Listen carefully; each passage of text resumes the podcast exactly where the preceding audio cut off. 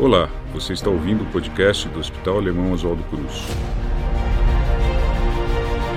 Dicas e orientações de saúde com os nossos especialistas para o seu bem-estar. Olá, eu sou a Kátia Braz, nutricionista do Centro Especializado em Oncologia do Hospital Alemão Oswaldo Cruz.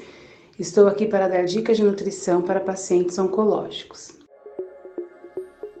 Eu considero que as pessoas deveriam ter cuidados com a alimentação a vida toda, independente de ter alguma doença, né? Porque a alimentação é, além de dar prazer e fornecer substratos para o nosso desenvolvimento, ela previne várias doenças.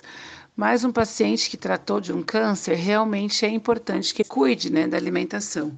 A gente entende que a nutrição tem um papel muito importante durante todo o tratamento oncológico, desde o momento do diagnóstico até a escolha do tratamento e em qualquer uma das modalidades, seja cirurgia, quimioterapia, radioterapia ou transplante, imunoterapia, que seja. É importante que o paciente esteja com um estado nutricional adequado para que ele possa ter uma melhor resposta a esse tratamento, ou seja, que ele consiga completar da forma como que o oncologista ou a equipe toda é, planejou o tratamento e que ele tenha menos efeitos colaterais e que tenha uma boa qualidade de vida durante e após o tratamento.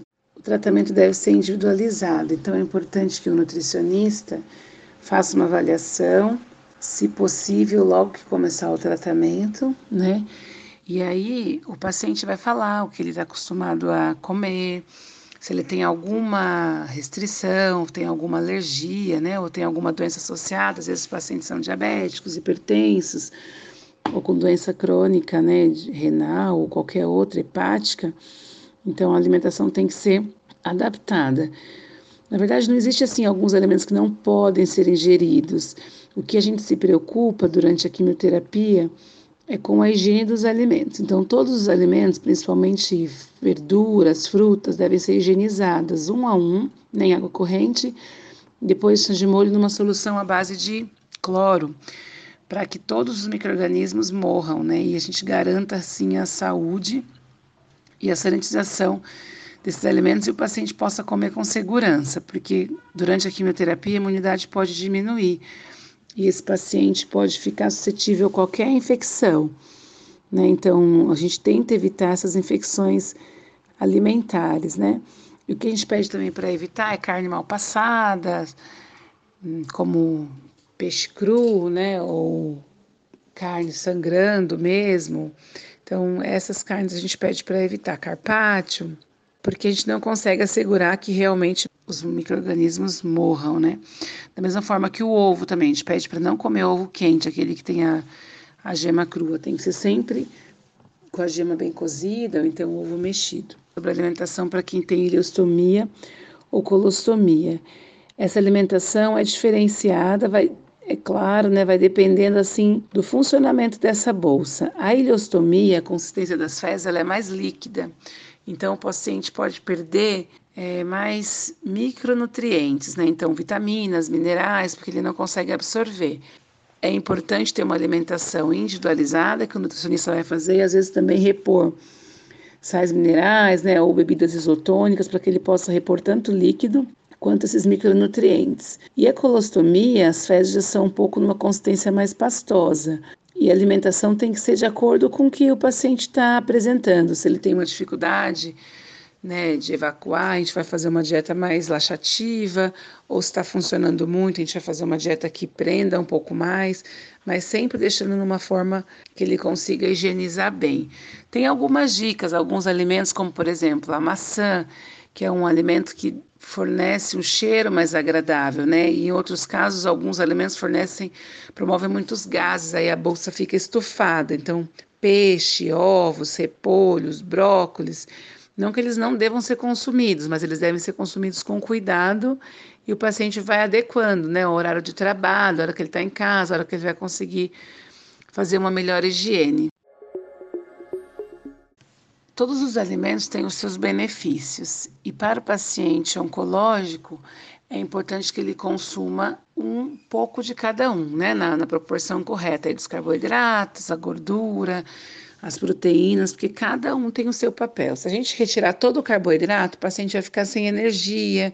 Então, a fadiga, que é um dos efeitos colaterais do tratamento, ele pode ser, pode ser mais difícil de, de enfrentar, né? Então, os carboidratos são os pães, as massas. A gente sempre indica que seja mais é, integral, se o paciente não tem nenhuma restrição, né, de, de farinhas integrais, mas não é adequado cortar o carboidrato totalmente, como também não é adequado cortar as fontes de proteínas, tanto animais quanto vegetais. Então, os animais são as carnes, né, os ovos, os leites derivados, e as vegetais, principalmente os grãos, como feijão, grão de bico, ervilha, lentilha. O equilíbrio disso vai ajudar o organismo a ficar mais forte.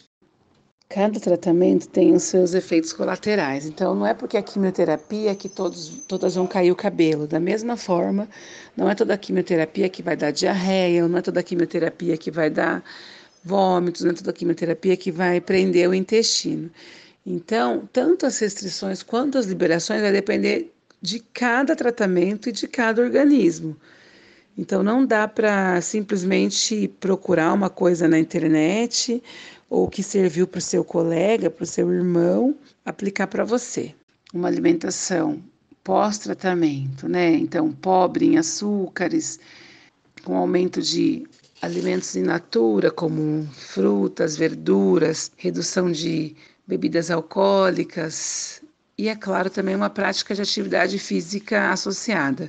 Tudo isso faz muita diferença no pós-câncer, né? no que a gente chama dos sobreviventes. Durante também, mas como eu já falei, durante tem todas essas adequações, mas após é importante sim. Muito obrigada e até mais.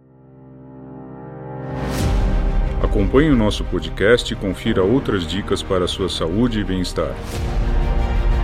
Para mais informações, acesse hospitaloswaldocruz.org.br.